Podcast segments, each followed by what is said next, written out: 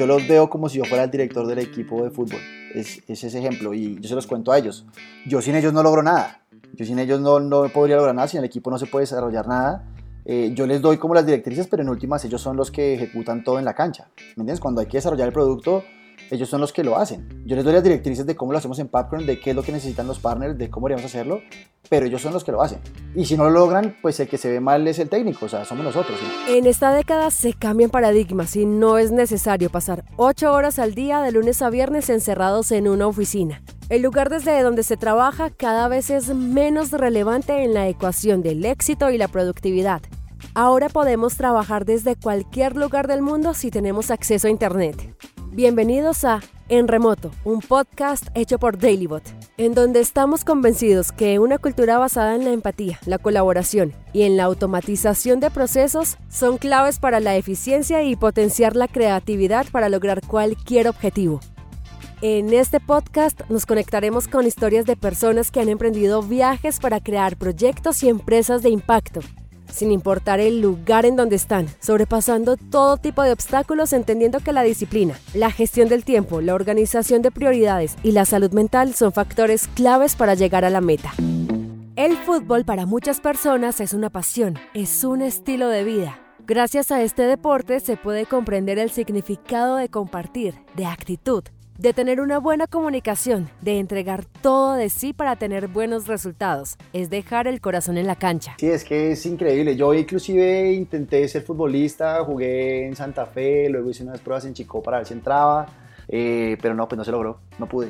Entonces me toca desde, desde este lado seguir el fútbol. Él es Ricardo Mejía, el protagonista de este episodio, y como lo acaban de escuchar, una de sus pasiones es el fútbol, pero por cosas de la vida le tocó jugar desde otro lado y esta es su historia. Les cuento, yo soy Ricardo Mejía, de profesión soy diseñador industrial, luego me especialicé en motion graphics, eh, me fui a Argentina a estudiar un poco, me especialicé allá, volví acá con las ganas de emprender, he sido emprendedor desde hace ya 11 años, 12 años, nunca me empleé y me dediqué al tema del diseño digital, digámoslo así, porque ha ido variando un poco. Monté una empresa al principio con un primo y un amigo, luego eso fue tergiversando un poco en, en lo que hoy en día es Popcorn, que ya llevamos 10 años casi con Popcorn, es lo que hago hoy en día, es en lo que me enfoco, yo soy el director de operaciones de Popcorn y en normal, digamos que en mi día a día lo que acompaño es a los emprendedores a, a entender cómo trabajar con un equipo digital, cómo trabajar con ingenieros, con diseñadores, cómo optimizar esos recursos para, para, para emprender como emprendedor, pues obviamente he tenido aciertos y fracasos,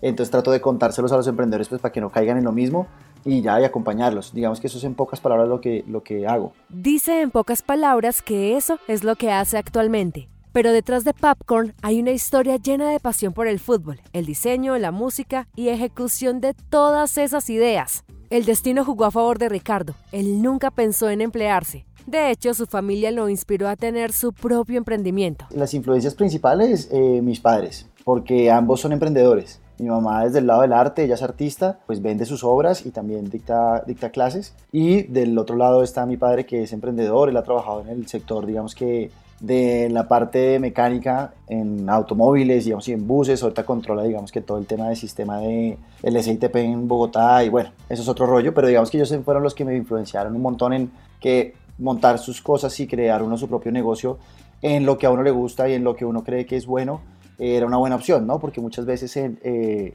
cuando vas a elegir por lo menos qué vas a estudiar, eh, afortunadamente en mi caso no sucedió, tuve la libertad absoluta de, elegir qué quería estudiar. Primero, pues tuve la, la, fortuna de estudiar algo, ¿no? Y que ellos me pudieran apoyar en estudiar algo. Y segundo, que yo pudiera elegir lo que fuera. Ellos me apoyaron 100% y creo que eso es súper valioso. Y fue gran, gran parte de la inspiración. Digamos que mi familia, mis abuelos, tíos, la gran mayoría son emprendedores. O sea, creo que el 80% de la familia mía es emprendedora. Entonces, pues te abre como la puerta de que uno también puede crear lo de uno. Y eso, es, y eso es importante, que es otra opción, ¿no? Muchas veces solo tenemos la opción de emplearnos y, y, pues bueno, en mi caso no fue. Ricardo tuvo la oportunidad y la fortuna de tener el apoyo de su familia para elegir el camino que quería recorrer. Pero esa construcción personal de lo que es hoy está alimentada siempre por la manera de cómo vivimos el mundo.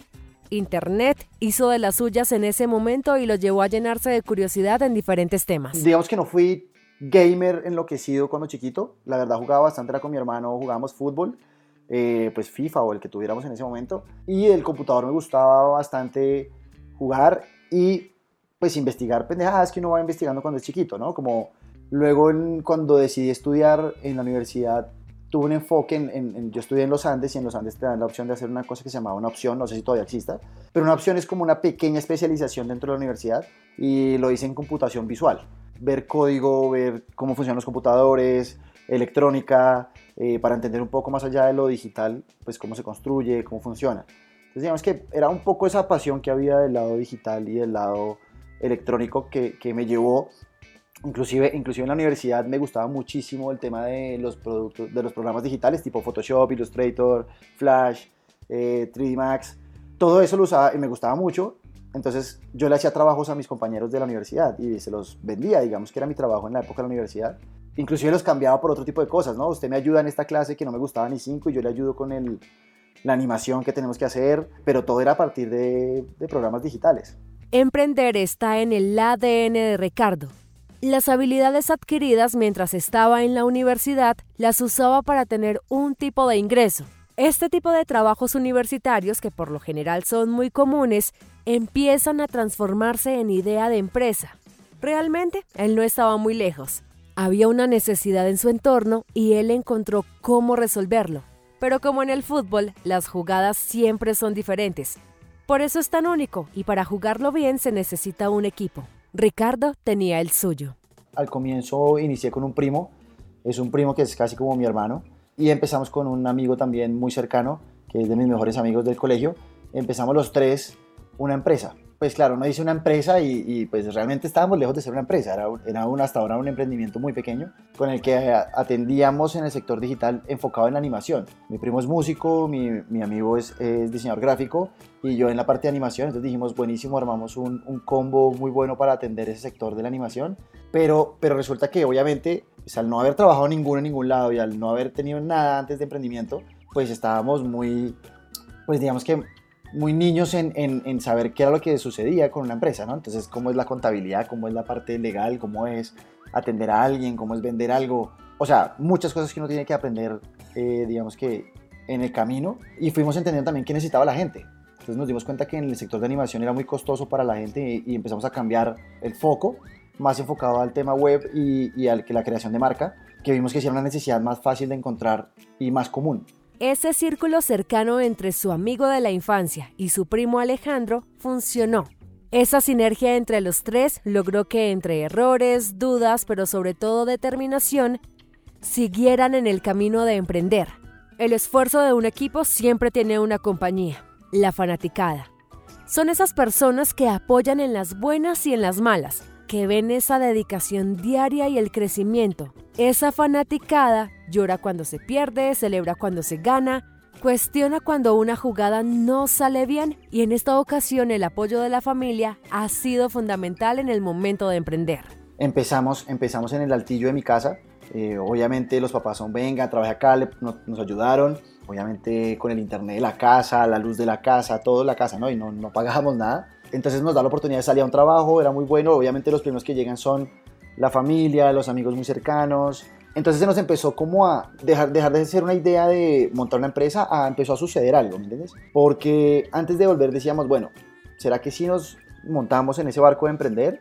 O más bien nos ponemos en algo fijo, nos volvemos eh, empleados de alguna empresa y más bien en los ratos libres de trabajamos al emprendimiento. Hasta aquí hemos encontrado que Ricardo tuvo todas esas posibilidades para emprender. Pero ojo, no es que él solamente haya tenido un capricho y haya dicho yo quiero emprender. Su formación académica y lo que dicta presuntamente en la sociedad apuntaba a otro camino, pero él estaba firme en su decisión. Por ejemplo, en mi caso, pues de la universidad que me gradué, normalmente uno sale como con un, buen empujón, porque pues es una universidad que tiene un nombre relevante, entonces uno no, podría conseguir fácilmente trabajo en, otras empresas. O sea, te abre las puertas, digámoslo así.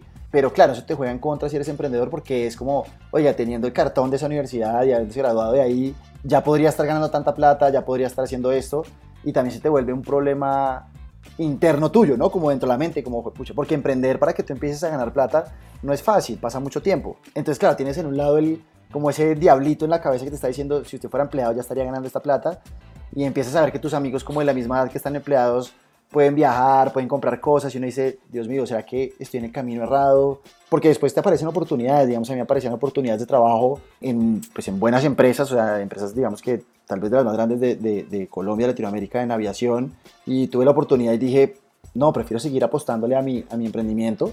Era un llamado bien fuerte, pero hoy en día no me arrepiento ni cinco de la decisión. Esta historia tiene muchas variables, sobre todo porque Ricardo es inquieto.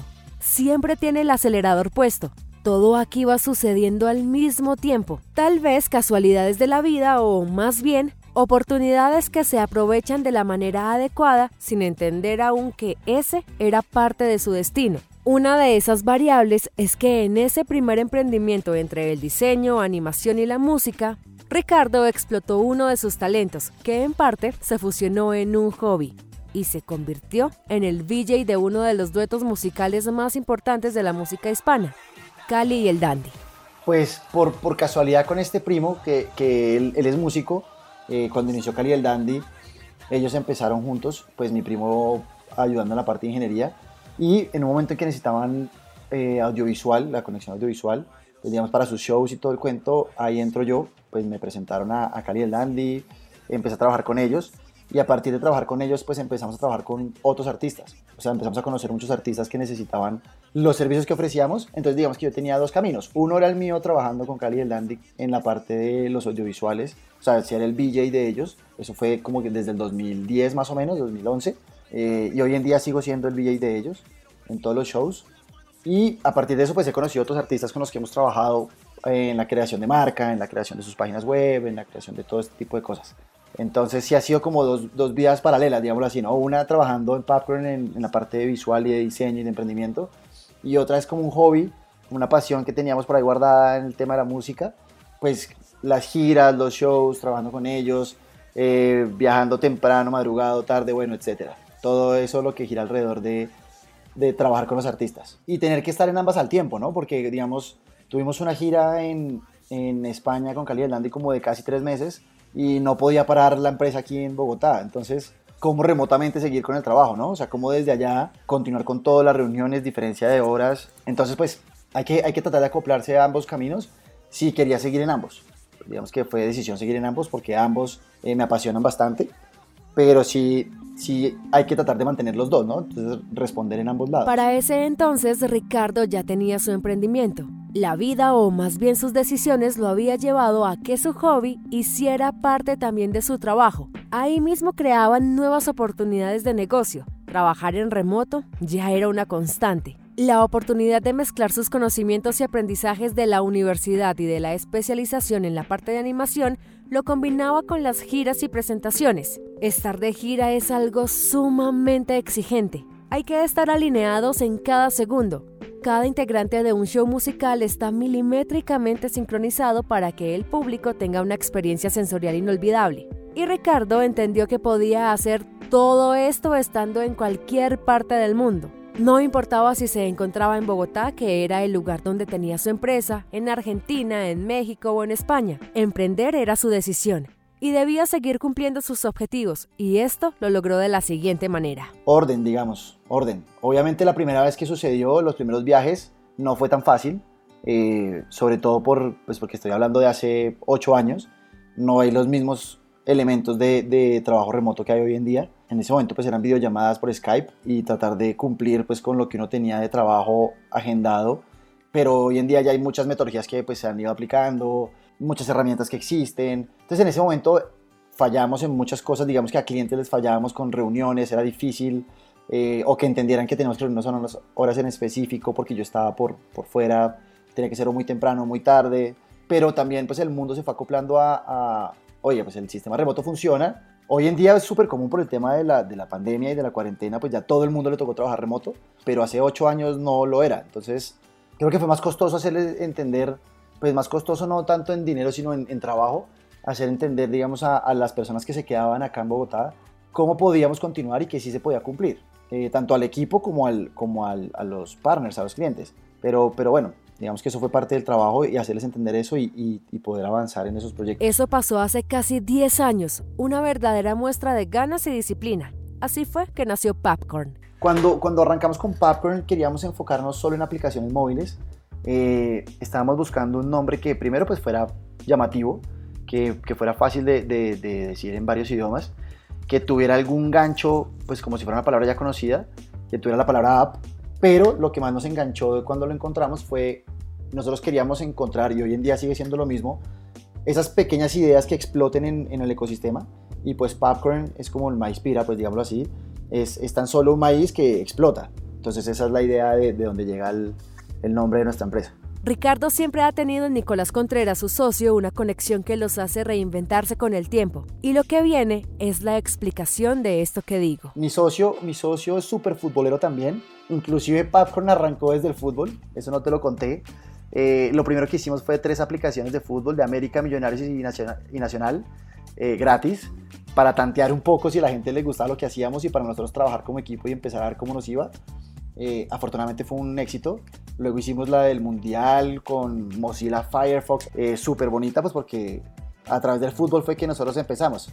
Cuando empezamos con los de los equipos de fútbol nos fue muy bien, eran, eran aplicaciones que eran de hinchas para hinchas, no teníamos la aprobación de los clubes realmente. Luego llegó América, a América le gustó bastante lo que hicimos y nos oficializó todo lo que hicimos.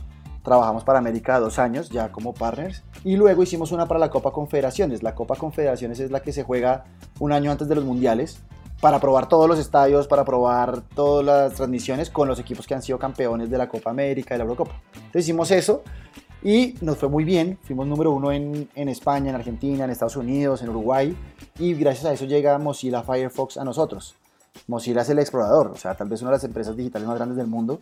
Nos contactó que querían trabajar con nosotros y trabajamos con ellos en, siendo sus desarrolladores para Latinoamérica en su sistema operativo como dos años, casi un año largo enfocados en solo fútbol. Nos contrataron para hacer la aplicación de, del Mundial de Brasil 2014 para Mozilla Firefox, la, la, aplicación oficial de ellos. Nos llevaron a Barcelona a hablar de la aplicación de fútbol eh, en el Mobile World Congress, que es como el Mundial de Fútbol, pero de aplicaciones móviles, a exponer por qué éramos nosotros los que habíamos hecho la aplicación de fútbol eh, del Mundial. Entonces tiene mucho que ver, ¿sabes? Y empezó como una pasión que fue lo que nos dio imagen. Y después inclusive nosotros al equipo le hablamos mucho como si fuera un equipo de fútbol. Porque está el director técnico, está el preparador físico, está el equipo de fútbol, o sea, ha sido bien, bien metido el fútbol dentro de la empresa, la verdad. No existe una fórmula exacta para hacer que un equipo tenga éxito. Aparte del emprendimiento, el ADN de Ricardo está inundado de fútbol. Para lograr grandes resultados, los grandes equipos por lo general intentan imitar procesos de trabajo, utilizando al máximo los recursos que se tienen a la mano. Un buen director técnico debe tener un trabajo previo de planificar y una buena formación o buenas herramientas son fundamentales para implementar en la vida real. Hay un, hay un libro y, es un poco esa metodología de, del proceso Lean. Es un libro que se llama el método Lean Startup. Ese lo consiguen en todo lado en todo lado. O sea, yo creo que hasta en, en, los supermercados, pues. Es un libro azul, es de Eric Rice, de que habla de ese proceso que deberías llevar para montar tu emprendimiento. Sobre todo entender que se, pueden, que se debería empezar con pequeños pasos, se van validando y vas creciendo tu empresa. No empiezas con una super empresa. O sea, si vas a montar un restaurante, no vas a comprar un lote de 5.000 metros cuadrados para montar tu restaurante, sino pues empiezas con pequeños pasos para ir tanteando el mercado y mejorándolo.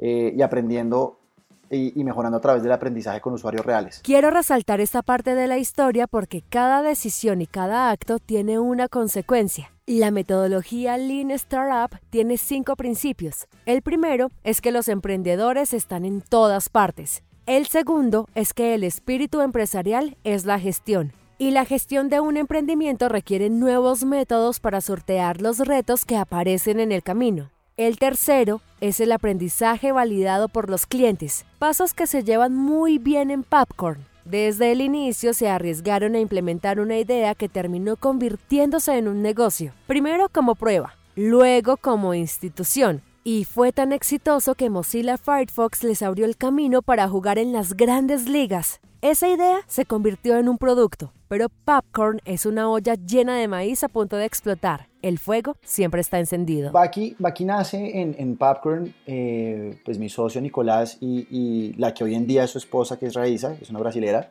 Eh, en ese momento eran novios se organizó, lo primero que se hizo fue organizar una, necesitábamos pagar, o sea, digamos que nosotros armábamos unas fiestas con los amigos, unas fiestas de Halloween, y recaudar el dinero para las fiestas de Halloween era un, trabajo muy, muy aburridor, porque pues es el amigo que te dice, ay, págueme que yo después le pago, o yo le llevo a la fiesta, o bueno, pues ya todos lo hemos vivido, o pase por mi casa y se la dejo en la portería. Entonces, quien estaba asumiendo el rol de recoger el dinero, pues era muy cansón. Entonces dijimos, pues en Popcorn sabemos hacer páginas web, esto fue 2015, nosotros ya en Popcorn llevábamos tres años con Nicolás, que es mi socio en Popcorn, y dijimos, venga, montemos, pues en ese momento no sabíamos la terminología, pues lo que hoy en día es un MVP, que es un mínimo producto viable, desarrollemos una página donde rápidamente puedan pagar nuestros amigos y después bajamos esa plata de, la pasarela de pagos y listo.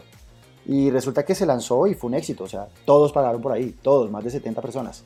Entonces ahí dijimos, aquí hay algo interesante, o sea, aquí hay algo que, la gente entendió fácil, aquí hay algo que puede estar sucediendo Raiza tuvo también la idea de poner el nombre, inicialmente no se llamaba Baki, se llamaba La Vaquiña, porque en Brasil y el portugués y todo este cuento. Entonces, ese fue lo primero, luego nos fuimos dando cuenta que pues se podía hacer vacas para otro tipo de cosas y sobre todo para, para aportar a causas, ¿no? Porque pues era lo que más nos interesaba. Obviamente al comienzo, mientras uno empieza a entender cómo funciona el emprendimiento, pues los mensajes de comunicación que tú envías a la gente es, oiga, funciona para asados, funciona para fiestas, funciona para recoger el dinero para tu equipo de fútbol, pero nos fuimos dando cuenta que realmente lo que a la gente le interesaba era aportar a las causas. En el caso de Colombia o Latinoamérica, una vaca, vaquiña, chanchita en Perú es muy común, sobre todo con los amigos, compañeros de trabajo, la familia, pero realmente en la cultura no estaba muy familiarizado donar para otras causas, menos a través de Internet algunos desde nuestra ignorancia, hablo por experiencia propia, hace algunos años pensamos que muchas páginas que llegaban en otros idiomas podrían ser una estafa, y es que nadie se había tomado la tarea de cambiar las reglas del juego. Pues es, es, esa, es esa mentalidad de juntos se logran más cosas, ¿no? Normalmente es más fácil decir, ay, es que el gobierno, ay, es que los bancos, ay, es que las empresas, pero cuando nos damos cuenta que todos juntos logramos un cambio es cuando uno dice, pues no tenemos que depender de nadie. La iniciativa es personal. Si tú mismo tomas la decisión, se pueden hacer cambios tremendos en cualquier área. Baki es hoy la plataforma de financiación colectiva más usada en Colombia y otros países de Latinoamérica. Permite hacer colectas para causas sociales, ambientales, en temas de salud delicados y costosos, para campañas políticas y hasta para animales. Esta alternativa nos permite colaborar en causas con las cuales nos sentimos conectados. Aquí se deja de lado el hecho de buscar culpables de por qué no suceden las cosas, sino que se encuentran soluciones y apoyo de otros por diferentes causas. Ha habido casos eh, de todo tipo, o sea, del lado político, del lado de los animales, del lado de la salud, del lado de los niños. Eh, obviamente, depende de la causa, pues te mueve el corazón a ti o le mueve el corazón a tus amigos o pues eh, porque pues ahí donde a ti se te mueve el corazón con, oiga, chévere ayudar a estos niños eh, del Urabá que conozcan la nieve. Venga, yo pongo, no sé, 20 mil pesos. Que de pronto a ti no te cambian la vida quitarte 20 mil pesos, pero si te das cuenta, 20 mil multiplicado por, no sé, 200 personas están logrando algo grande. Esta financiación social de diferentes proyectos toca un tema muy delicado. El fintech sigue creciendo. Las personas a medida que su bolsillo y economía lo permiten aportan o apoyan causas. El crowdfunding se ha ido simplificando y naturalizando en la cultura latina, y en esto el ciudadano tiene un poder importante. Esta fintech por el momento no tiene regulación. Se trabaja con donaciones y esto les permite tener una plataforma que ayuda a las personas a conseguir diferentes objetivos. De alguna manera hay libertad de realizar cualquier tipo de campañas. Para esto hay que ser sumamente cuidadosos. Sí, digamos que en Colombia nosotros hemos vivido un proceso en estos años de, la legislación de digital en la parte fintech, porque pues como te contaba, o sea, desde el 2015, pues imagínate, no solo en la parte fintech, sino en lo digital como tal, eh, en Colombia y en el mundo, en muchas partes del mundo, está muy pobre la legislación digital. Eh, obviamente ya se ha ido robusteciendo con todo lo que ha ido saliendo, tipo Rappi tipo Uber y todo este tipo de emprendimientos que llevan a que se aceleren los procesos de legislación. En el caso de Baki, digamos que siempre nos ha tocado ser súper cuidadosos con cada movimiento que se hace, porque no se puede caer en, errores, ya que podría llegar a ser captación ilegal de dinero. Entonces, todo toca súper manejado muy bien con la parte contable, la parte financiera, ordenado. Eh, nos hemos asesorado súper bien de abogados, cómo, cómo mover el tema de alguien está donando para una campaña, qué debemos darle a cambio, una recompensa, cómo funciona. Entonces digamos que ahí el equipo financiero y legal es clave. O sea, hay otro tipo de emprendimientos en los que uno puede iniciar, digamos, sin un acompañamiento legal. Aquí me van a matar los abogados porque obviamente ellos dirán que no. Pero hay, hay emprendimientos donde, donde no es necesario que desde el comienzo ya tengas que validarlo con un abogado. Eh, esa es mi forma de pensar. Pero, pero en este caso que pues estamos hablando de dinero y de recolectar dinero y que podría ser fácilmente algo ilegal, pues sí desde el comienzo dijimos, no, tenemos que estar muy bien asesorados contablemente financieramente y, y legalmente porque, porque pues las cosas tienen que ser éticamente bien hechas, ¿no? No, no, no queríamos tener un solo susto de que nos llegara a, a, ocurrir algo, pues imagínate, una captación ilegal, pues es algo muy grave. Entonces, pues poder dormir tranquilos era lo principal. Entonces, sí, desde el comienzo, muy bien asesorados. Con la llegada, digamos, de, de, de Alex, pues él obviamente nos recomendó un equipo de abogados más grande o qué tipo de cosas tener presente. Pues no solo él, ¿no? Su, su, su empresa, Torre, nos han ayudado un montón en las decisiones que se han tomado al respecto aquí en todas las áreas. Cuando Ricardo habla de Alex, se refiere a Alex Torrenegra, para el mundo del emprendimiento uno de los grandes referentes para América Latina y el mundo entero. Es empresario, inventor, inversor y es uno de los Sharks en la versión de telerrealidad de Shark Tank Colombia un programa donde los concursantes aspirantes a emprendedores realizan un pitch para un panel de inversionistas, Popcorn con la idea de Bucky llegó al tanque y lograron lo que querían. Hola tiburones, soy Jaisa, ese es Ricardo y ese es Nicolás y somos los fundadores de La Vaquina. La manera más rápida, fácil y justa de recaudar los fondos entre los amigos. Hoy venimos a invitarles a invertir 75 millones de pesos y algunos consejos a cambio de 10% de nuestra empresa. Hagamos un asado. Ustedes tiburones, nosotros de La Vaquina. Yo hago el mercado son 36.200 pesos por persona. ¿Quién me ayuda a recoger la cuota? Un encarte, ¿cierto? Por eso, en octubre de 2015, decidimos crear nuestra propia solución para nuestra fiesta de Halloween. Creamos una página web, lavaquina.com. Subimos nuestra fiesta y nuestros 70 amigos lograron pagar sus cuotas de forma online. Fue la primera vez que logramos recoger 100% de la plata antes de la fiesta. Y nadie salió tumbado. Lo mejor de todo esto fue el voz a voz que se empezó a generar entre los amigos. Ellos empezaron a crear sus propias vaquiñas para jugar fútbol, para asados, para fiestas, para todo tipo de cosas. Nosotros, nosotros previo a, digamos que a participar en el programa, pues éramos fans del programa, del, de la versión gringa. Y lo veíamos y lo comentábamos con mis socios y decíamos, vean el que le invirtieron, vean el que no, o sea, fans llega la invitación para ser parte de la segunda temporada de, de, Shark Tank. Y pues fue una sorpresa, ¿no? Primero pues obviamente no lo podíamos creer, no sabíamos que existía Shark Tank Colombia porque en ese momento no se había grabado ni la primera temporada. Y nos invitaron, pues obviamente pasamos por un proceso de, de concursar pues en, en mandar nuestros documentos, los números, la, o sea, llenar un formulario para que te acepten y seas parte del, del, programa. Cuando íbamos a participar, pues pensando en quiénes eran los jurados y también qué vas a vender de tu empresa, qué porcentaje estás dispuesto a, a ceder, porque pues como éramos fans de la versión gringa, sabíamos que allá es un paredón, o sea, te cogen y, bueno, le ofrecemos tanto por tanto porcentaje y, y uno tiene que tomar una decisión en segundos. ¿Te puedes decir una cosa antes Sí. que antes? ¿Has invertido en una campaña de crowdfunding? No, no he invertido en crowdfunding. Ok, de pronto no eres nuestro, nuestro público objetivo, porque nuestra página La Vaquina tiene esa parte de crowdfunding. ¿Cuántas campañas de crowdfunding ya han manejado? Eh, más de, de 250. ¿Y cuánto han levantado por esas campañas? Eh, 200 millones de pesos. Gran parte de nuestro trabajo fue crowdfunding hasta hoy. ¿Y para qué necesitan los 75 millones otra vez? Adquisición de usuarios.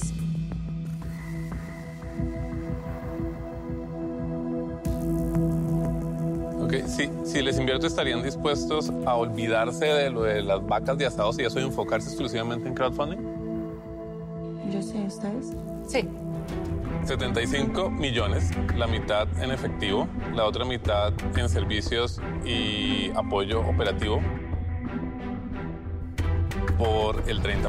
Entonces fuimos súper juiciosos con, con Nicolás y con Raiza en decidir los límites, en decidir, digamos, qué, qué perfil nos gustaba más de los Sharks, donde afortunadamente pues se logró por el, por el que íbamos. Nosotros estábamos detrás de Alex Torrenegra y afortunadamente fue él quien nos invirtió y quien vio el potencial en Baki y le quiso apostar. Eh, entonces pues, pues fue una bonita casualidad que por el que nosotros queríamos fue el que nos fichó. El equipo de Bucky tenía un nuevo integrante en el equipo. Ricardo y sus socios se dedicaron de tiempo completo a aprender e implementar las nuevas metodologías. Entre estas consolidaron el modelo de financiación colectiva, La forma de donar cambió. Se hizo más fácil. La plataforma permite entender en un lenguaje universal cada detalle. Desde cómo se crea una campaña hasta los porcentajes que cobra Baki por este tipo de recaudo. Hay, unos porcentajes que se manejan, obviamente la gente a veces piensa que, el porcentaje que se, que se toma de cada campaña es un porcentaje full para Baki, pero pues mucho de este porcentaje es para las pasarelas, para las transacciones, para los bancos, pues que obviamente ejecutan su labor en darte la pasarela de pagos como Stripe, como PayU, como iPayco, como Mercado Pago. Mm, entonces dependiendo por dónde pagues, como pagues, tienen unos diferentes montos de, de porcentaje. Entonces dependiendo el método de pago que uses, dependiendo la campaña que sea, pues hay unos montos diferentes. Igual ahí en, en help.baki.co lo, pueden encontrar sin, sin problema. Ahí están todos súper desglosados en los números para que puedan hacer, verlo previo a construir una campaña, saber súper claro, venga, cómo son los porcentajes, cuáles son los costos, cómo se manejan los dineros, cómo hago para pedir mi dinero si ya cumplí la meta, si no cumplí la meta, qué sucede. Nosotros tratamos de ser súper claros para que eso nunca llegue a ser un problema, más bien es una plataforma súper sencilla para que los demás puedan usarla fácilmente en crear su campaña, recaudar y solucionar algún problema en el que querían con los aportes. Y esto es importante mencionarlo porque para los emprendedores es una muestra de modelo de negocio, no solamente en cuanto a facturación de una idea implementada, apoyada y guiada por grandes tutores, de alguna manera, Bucky Popcorn le abre las puertas a cualquier individuo de lograr cualquier meta que se proponga, siempre y cuando tenga una buena historia para que la gente empiece a donar. Monte una Bucky, cuente la historia, cuente por qué lo deberían apoyar y motive a la gente a apoyarle su idea, pues porque no es que tú montes una campaña en Bucky y, te lleguen millones. No, tú puedes montar una campaña en Bucky, pero si no sabes contar tu historia, si no se la envías a tus amigos, si no se la envías a las personas, si no la mueves en redes, eh, y si no es algo que mueva el corazón de las personas, pues no vas a recoger dinero. Eso no es como que automáticamente te llegue plata. Monte su, su idea de emprendimiento porque lo deben apoyar y, y, la gente se le mueve el corazón y dice chévere apoyarlo. Y cada vez es más común que la gente done dinero sin tener ni idea quién está al otro lado de la campaña. O sea, es más como por la causa. En el sector cultural, que yo creo que antes no pasaba y es el apoyo, por ejemplo, a músicos que se quieren ir de gira a Europa o que quieren hacer su álbum o gente que quiere hacer su primera película, ah, pues hasta con exguerrilleros que están montando su emprendimiento, que es un caso que pues, pues, yo creo que antes era imposible pensar que alguien fuera a apoyar a una campaña donde eh, personas que habían sido guerrilleras querían montar su emprendimiento para trabajar honestamente, para montar su proyecto honestamente y que personas que no tenían nada que ver con la guerra, digamos como nosotros, con nuestros amigos que afortunadamente no hemos estado en ese proceso, lo apoyáramos. Entonces creo que no es necesario que esté un gran soporte detrás como un banco, como el gobierno, si entre todos lo queremos lograr. Eh, hay una historia súper bonita, muy vieja, pues que no muy vieja, pero fue de las primeras, que era para rescatar, para enviar a un elefante al odontólogo, al elefante Barranquilla, al odontólogo, porque no estaban los recursos. Y eso fue una historia súper bonita y a la gente le causaba mucha impresión, como así que rescataron un elefante y el colmillo del elefante. Y... Entonces hay de todo. Es tan simple como empezar a hablar con los amigos y se les ocurra ideas pasionales como apoyar un equipo de fútbol. A Ricardo uno le menciona fútbol y el América de Cali y se emociona. Claro, cuando hablaban de comprar a Dubán Vergara, hagamos una vaca y la compramos entre todos. Eso debería empezar a pasar en el fútbol colombiano. No solo en América, en todos los clubes pues te cuento una idea muy loca, hablando con, con varios amigos ahí de, de, en cuanto al mismo tema. Cuando a Messi no le quisieron, pues estaban en el, en el problema de su renovación porque no tenían cómo pagar la cláusula. Messi, pues imagínate lo que es Messi a nivel mundial, obviamente. Si, si se crearon una vaqui para reunir la plata que ellos necesitaban para pagar la cláusula, a nivel mundial se levanta ese dinero sin ningún problema.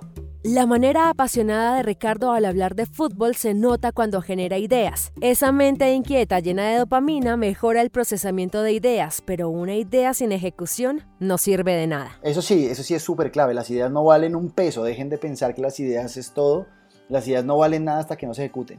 Hay que contarlas, hay que decírselas a alguien, hay que buscar quien le ayude a uno eh, muchas veces creemos que por tener una idea ya somos millonarios y no, uno no es nada millonario hasta que no ejecute una idea y dure muchos años demostrando que, que es valiosa esa idea, como la ejecutó. Por eso muchas veces hay que perder el miedo a contar las ideas, sobre todo cuando se tiene un nivel de confianza y de empatía para lograr concretar ese sueño. Ricardo siempre ha trabajado en remoto. Quisiera dejar de lado el tema de la pandemia, pero es imposible. El 2020 nos retó completamente no fue una elección real al principio para muchos. Organizar equipos de trabajo sorpresivamente para trabajar desde casa pudo ser complicado para algunos emprendedores o empresarios, pero en Popcorn ya tenían experiencia. Este equipo necesitó más integrantes porque como pasa en el fútbol, los resultados no dependen solo del técnico, del delantero, del arquero, sino de las habilidades individuales de cada jugador. La experiencia de Ricardo y su socio de haber trabajado desde hace casi 10 años de manera remota cuando él estaba de gira, se había adaptado al equipo de Popcorn. En Popcorn somos,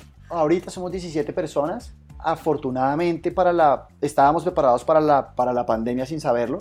Nosotros nos movimos a, a trabajo remoto hace casi dos años ya. Eh, al pues digamos que tuvimos una oficina in-house con treinta y pico de personas aquí en Bogotá, pero nos fuimos dando cuenta, gracias a la llegada de, de Alex a Baki, pues obviamente muchos conocimientos de los que se transmiten a Baki los implementamos en Popcorn. Parte de eso era trabajo remoto.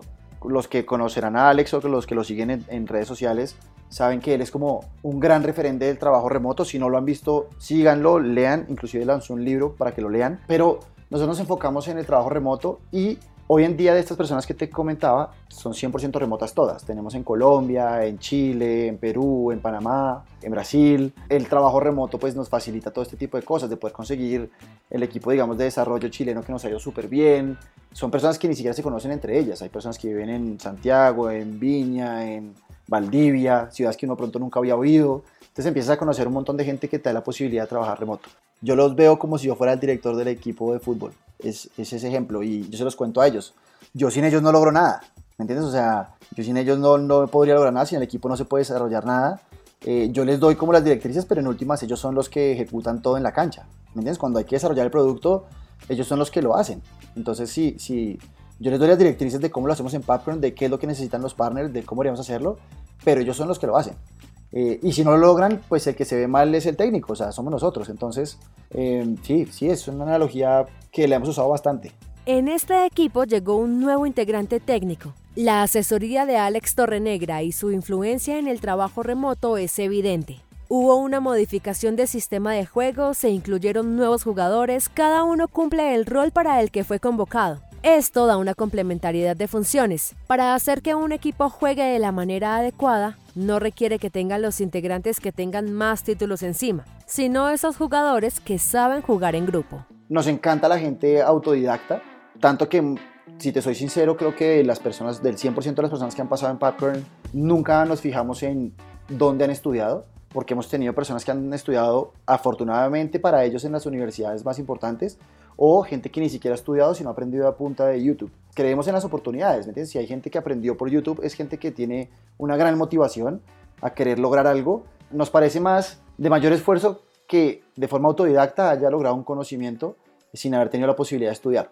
Entonces, nos encanta la persona que quiere proponer, que quiere aprender, eh, que quiere acompañar a los emprendedores a, lograr grandes cambios con sus emprendimientos. Eso en el sector de desarrollo, de diseño, de marketing y en la parte administrativa. Cuando hay talento natural, todo se puede trabajar. Lo táctico, lo técnico, la metodología y encontrar un jugador inteligente y habilidoso es posible. Tanto que el equipo se redujo, pero tiene resultados fascinantes. Es cierto, en este momento somos casi la mitad del equipo que éramos en ese momento, pero es un equipo que es más óptimo, logra resultados más eh, eficaces. Y creo que esto es gracias a la metodología remota y es nosotros como lo hicimos, empezamos a empalmar y duramos todo el 2018. Inclusive era chistoso porque estábamos en la oficina física y nos reuníamos por Zoom, estando todos ahí en la oficina. Eh, y esto era para hacerle entender a los, a los miembros del equipo que no era necesario que estuviéramos juntos. O sea, que podíamos estar a través de la videollamada, entendernos a través de la videollamada, eh, reunirnos, hacer talleres. Entonces fue un proceso largo, fue un proceso de, difícil porque muchos no te creen, fue un proceso de, nosotros también creernos el cuento.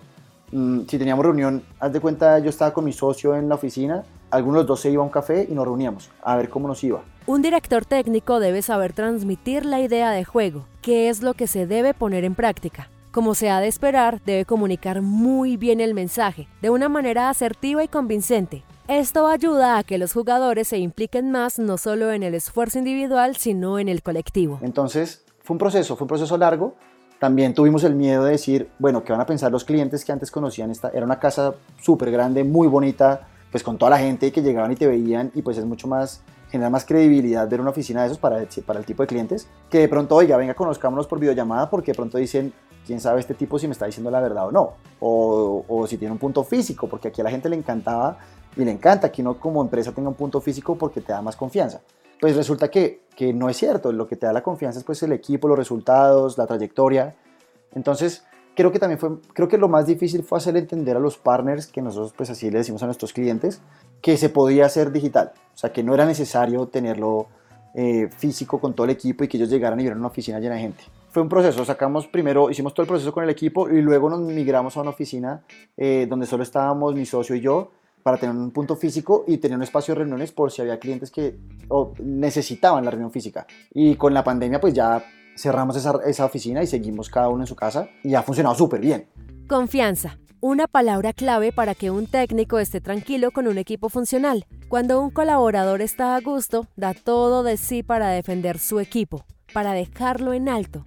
Esto se ve reflejado en ese amor, esa entrega, esa dedicación en cada cosa que hace. La analogía que hace Ricardo con el fútbol es completamente válida. Cuando se está bien engranado este equipo, el jugador pasa el balón cuando ve que el compañero está mejor ubicado, ayuda a defender cuando se comete una falta, anima cuando se falló un penal, se motiva a seguir adelante, pero sobre todo enseña a comunicarse con el equipo. Te voy a hablar completamente desde mi experiencia personal con todo lo vivido con Popcorn y con Baki.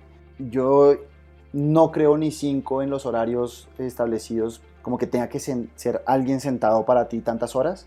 Eh, eso no lo hicimos ni cuando era el espacio físico ni ahora en remoto. Nuestra filosofía completamente es por metas y también metas que sean logrables en, una cantidad de horas real, ¿no? No metas que tenga que lograr para mañana y yo sé que tiene que pasar derecho eh, el ingeniero para poder lograrlo, porque pues eso no tiene ningún sentido. Eso realmente lo que hace es aburrir al equipo. Nosotros teniendo un equipo joven, nuestro promedio de edad es de, no sé, yo creo que 25 años, y eso, pues tenemos que entender las libertades que requiere un equipo para poder tener equilibrio en su vida. Nosotros somos parte de su vida, o sea, el trabajo es parte fundamental de la vida de las personas. Asimismo tiene que ser algo que lo motive y asimismo tiene que ser algo que le permita estar en lo demás, estar con su familia, en el deporte, en lo que le guste hacer, hacer yoga, que pueda hacer yoga, eh, le gusta ir a comer, que pueda ir a comer con la novia, el novio, lo que sea. Nosotros lo que sí logramos entender, y creo que esto ha sido parte de, importante en Popcorn, es que como mi socio y yo empezamos Popcorn los dos solos, cuando fuimos creando todo, finalmente los dos vivimos los proyectos, trabajamos dentro de los proyectos mucho tiempo. Yo hoy en día me meto en los proyectos, en algunos proyectos que me parezca interesantes me meto. Entonces sabemos cuantificar las horas que son reales para que un miembro del equipo, dentro de las horas normales del día de trabajo, logre las metas, no establecer metas que sean imposibles. Eso es parte súper importante. Y, no, y también tener un equilibrio muy alineado, digámoslo así, con, con, la parte de ventas, porque si tu equipo de ventas le, le vende a un cliente el desarrollo en la mitad del tiempo, pues ¿cómo vamos a cumplir? Entonces esto quiere presionar al equipo de desarrollo que lo haga más rápido y eso va a generar errores y va a generar incumplimientos. Entonces también es tener unos procesos súper claros entre todas las áreas de, de, la empresa. Muchas veces digamos que el de ventas por lograr su meta afana y entonces el otro por lograr su meta de entrega entrega mal. Entonces no, hay que, hay que generar unos procesos súper claros. Cuando no existían esos procesos de remoto era muy difícil. Ricardo ha sido muy estratégico. Ha entendido la libertad que le ofrece emprender desde cualquier lugar.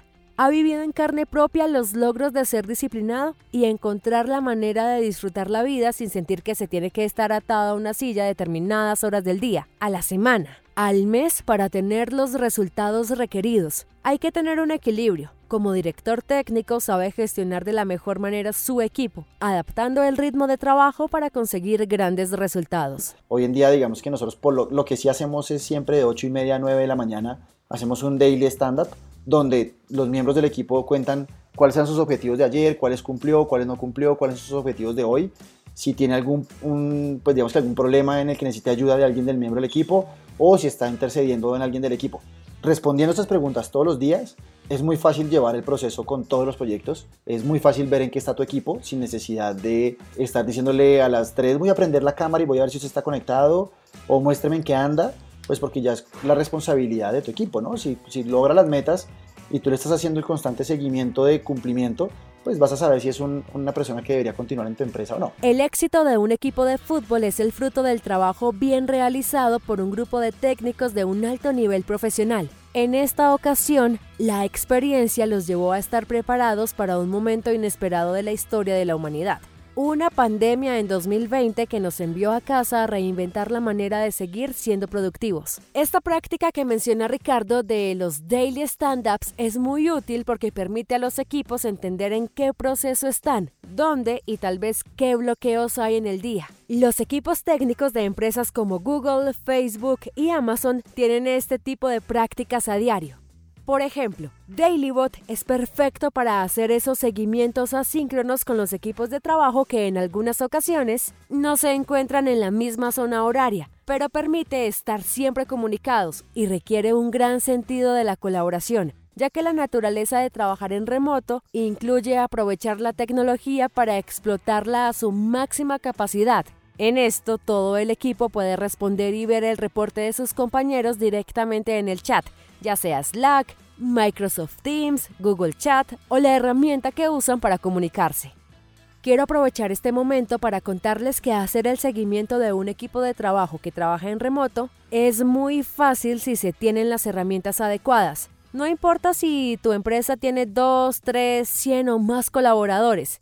En esta era digital es fundamental conocer qué sucede con ellos, no solo en la parte de metas y tareas por realizar. Es sumamente importante como director o cabeza de proyecto saber cuál es el estado de ánimo, si nuestro colaborador tiene tiempo para aprender, para leer, para ver una serie, para jugar y que todas esas experiencias que enriquecen la vida las pueda compartir con su entorno así como pasaba antes de esta pandemia. El lunes me encontraba con mis compañeros de trabajo en la cafetería y les contaba sobre la serie que me devoré el fin de semana, o que me encontré un nuevo parque en el que enseñan un deporte que no conocía.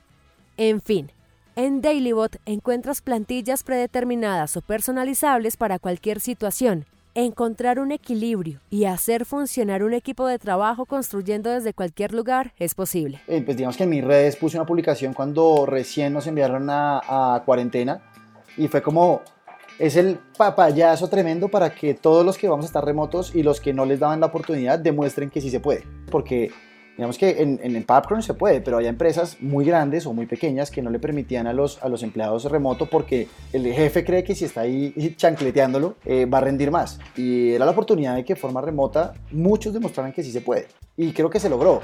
Pues hablando con familia, con amigos, con cercanos, sí, sí, sí se logró el, el, el demostrar que se podía. Entonces creo que las empresas entendieron, muchas de las que han regresado los empleados a las empresas no están full time en la, oficina, sino les dieron la oportunidad de dos días en la oficina, tres días en la casa y creo que eso es un gran logro, porque en última si te das cuenta esto lleva a que mejore la movilidad, mejoren muchas cosas hay muchos efectos que se van viendo alrededor del trabajo remoto. Es un reto para cualquier persona empezar a tomar estas habilidades y disciplina de cambiar de lugar de trabajo. Hay que generar nuevas rutinas y nuevas reglas para que funcione. Sí, hay que seguir cumpliendo hábitos.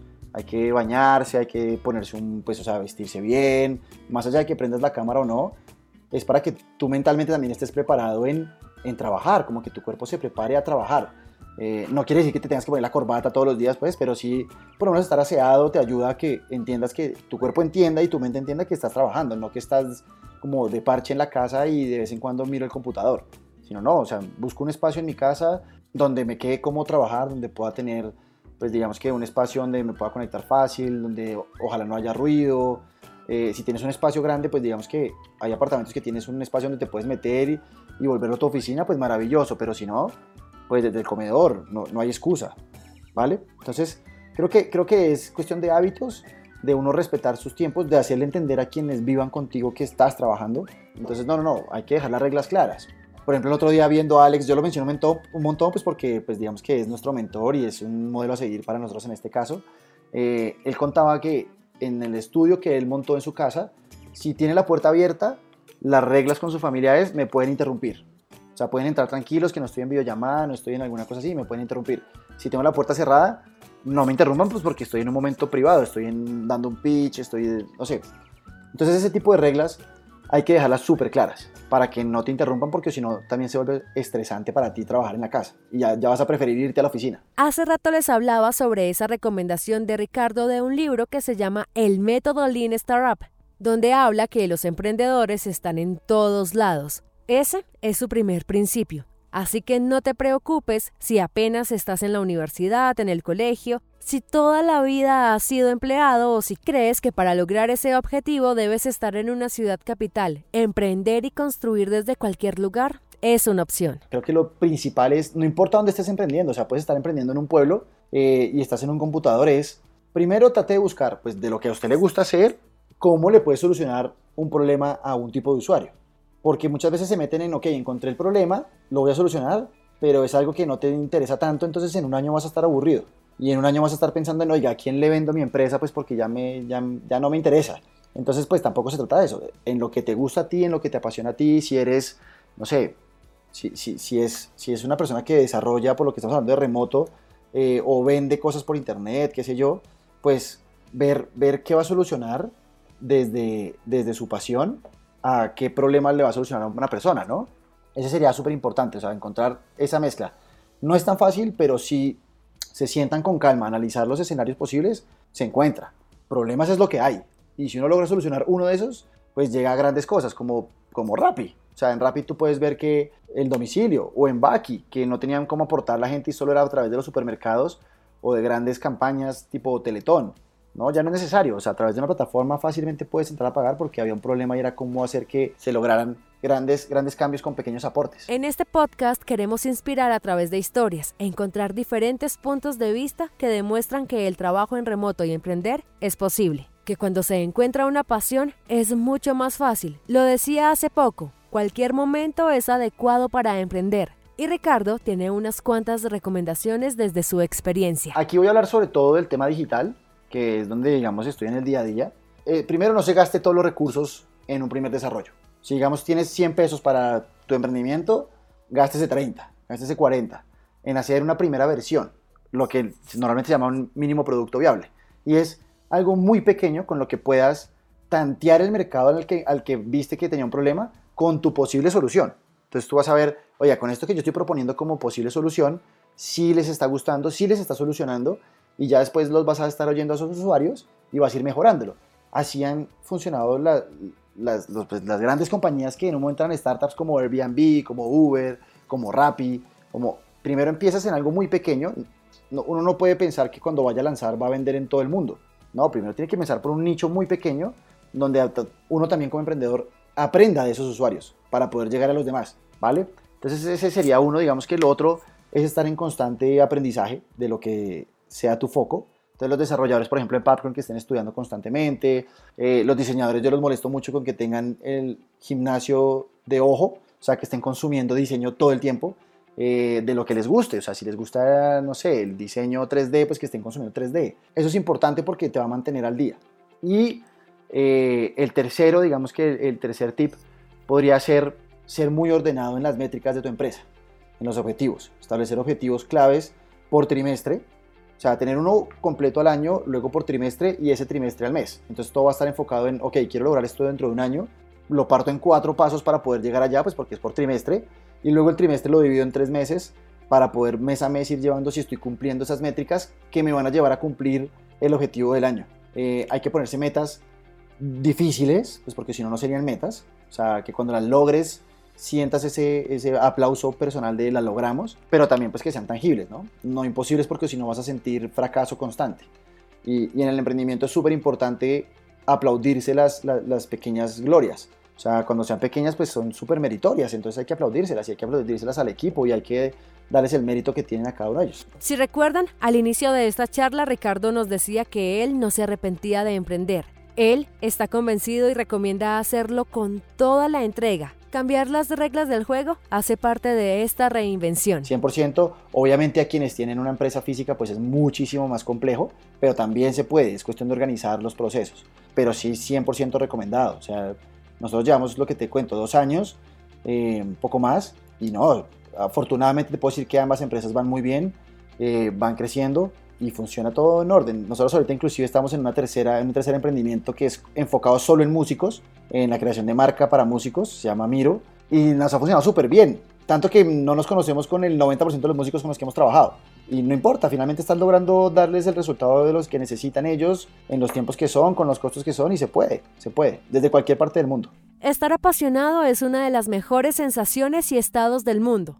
Por eso el protagonista de esta historia es Ricardo Mejía, un emprendedor que supo encontrar en sus pasiones como el fútbol, la música, la animación, el camino correcto para llegar al éxito. Y aunque en esta carrera de emprender en remoto ha tenido altas y bajas, ha entendido que como en el fútbol, la toma de decisiones se caracteriza por una estructura, un contexto. En este caso, identificar un problema, elaborar soluciones, elegirlas y ponerlas en práctica, ejecutarlas. Entendió que las metas pueden ir cambiando a lo largo del proceso, que formar un equipo conlleva a generar nuevas relaciones que ayudan a tomar acciones y tener una retroalimentación, que hay que cumplir reglas y ponerse metas. Ricardo tiene claro que para ejecutar ideas se debe contar con un equipo ganador, que como empresa debe ayudar a su equipo a divertirse, a desarrollarse, que como director técnico debe tener la capacidad de gestionar los recursos humanos, de encontrar técnicas y herramientas que ayude ese seguimiento, a ser táctico, estratega, ser inteligente emocionalmente y tener una gran capacidad de adaptación. Un buen líder es ese que conoce las metas, es esa persona que proporciona la dirección y los recursos necesarios a su equipo para alcanzar los objetivos.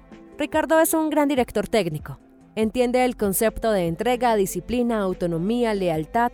Entiende que su equipo debe ser tratado justamente y equilibradamente. Y la manera de conseguir las metas es tan importante o más que la clasificación final del equipo. No, muchas gracias, muchas gracias a ustedes eh, por, por dejar contar aquí historias nuestras y que ojalá les sirvan a la gente para, para que se anime a emprender, para que se anime a crear lo suyo y, a fracasar y a triunfar, porque eso es normal. Sobre todo aprender de lo que la embarren, aprender y, mejorarlo. Deseamos que en este episodio hayan podido encontrar respuestas, luz, pasiones escondidas que quieren salir a brillar y sobre todo herramientas para tomar la decisión de emprender en remoto. Si este contenido te gustó, recuerda recomendarnos a través de tus redes sociales y también suscribirte desde cualquier plataforma desde donde nos estés escuchando. La investigación, diseño de sonido y creación del podcast es una coproducción para Dailybot. Yo soy Laura Mendoza y si quieres recomendarnos algún emprendimiento, tienes una historia para contar o quieres decirnos algo, puedes escribirnos a enremoto@dailybot.com. Otra vez, enremoto@dailybot.com o ingresar a www.dailybot.com slash podcast. Este es un podcast en donde queremos inspirar a nuevos emprendedores y profesionales a construir desde cualquier lugar. Gracias por conectarte en remoto.